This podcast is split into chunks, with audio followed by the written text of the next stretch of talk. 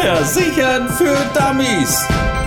Von A wie Auto bis Z wie Zimmerpflanze. Jetzt geht's wieder los, die neue Arbeitswoche. Aber ich glaube, heute freuen wir uns ein bisschen mehr auf den Montag, denn wir konnten ja gestern eine Stunde länger schlafen. Die Uhren wurden zurückgestellt. Und das ist auch heute unser Thema. Denn wir können zwar eine Stunde länger schlafen, aber das bedeutet gleichzeitig auch, dass es früher wieder dunkel wird und wir in der Dämmerung nach Hause fahren müssen. Und da lauert eine besondere Gefahr auf uns, und zwar der Wildwechsel. Und heute gibt es dazu ein kleines Spezial. Wir haben zwei Interviewgäste dafür. Wir klären als erstes, woran es liegt, dass es gerade jetzt verstärkt zu Wildunfällen kommt. Und zwar sprechen wir darüber mit Thorsten Reinwald vom Deutschen Jagdverband. Hallo. Hallo. Also, warum gerade jetzt im Herbst?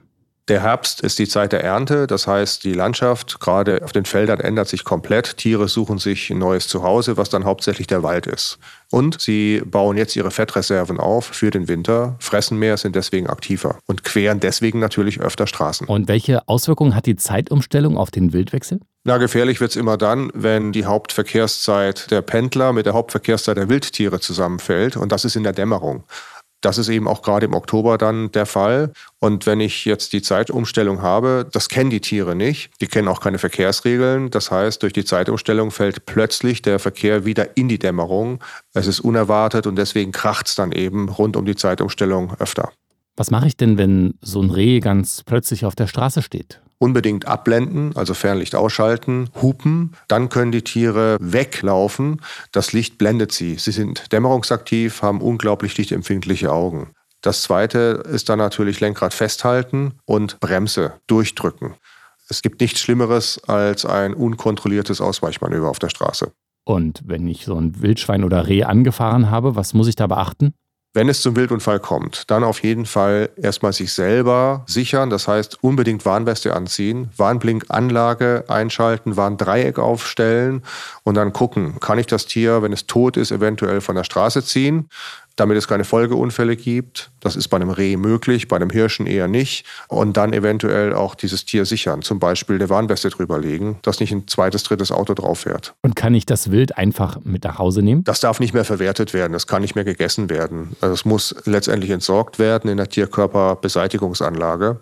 Durch den Aufprall hat es überall schwere Blutergüsse, Brüche und wir Jäger können dann nicht mehr sehen, ob das Tier vielleicht vorher krank war. Deswegen darf das nicht für den menschlichen Verzehr benutzt werden. Danke an dieser Stelle schon mal an Thorsten Reinwald vom Deutschen Jagdverband. Gerne. Im Schnitt kollidieren jeden Tag rund 750 Wildtiere mit Fahrzeugen und das ist schon ein kleiner trauriger Rekord. Also ein bisschen vorsichtiger fahren und langsamer fahren. Vor allen Dingen, wenn links und rechts Wald zu sehen ist.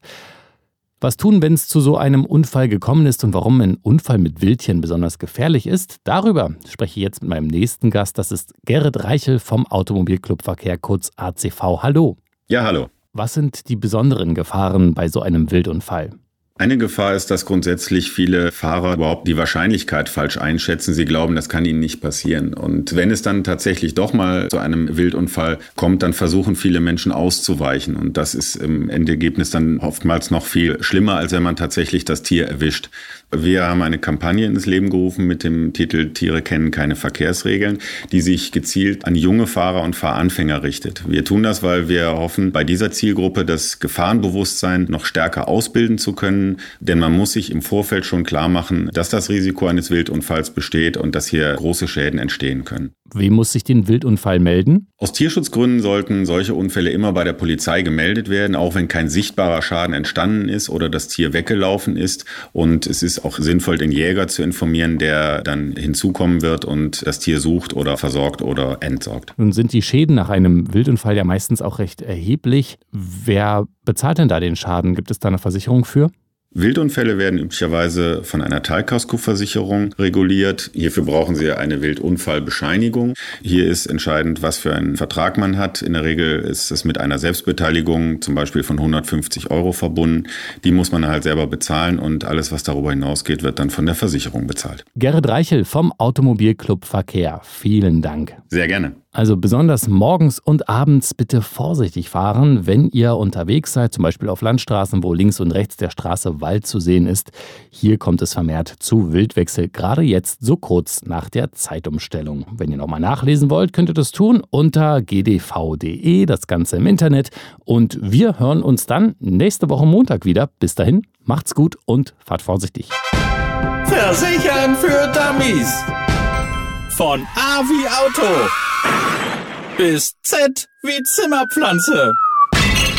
Jeden Montag neu. Alle Folgen und weitere Podcasts bei Podnews und allen wichtigen Podcast-Portalen.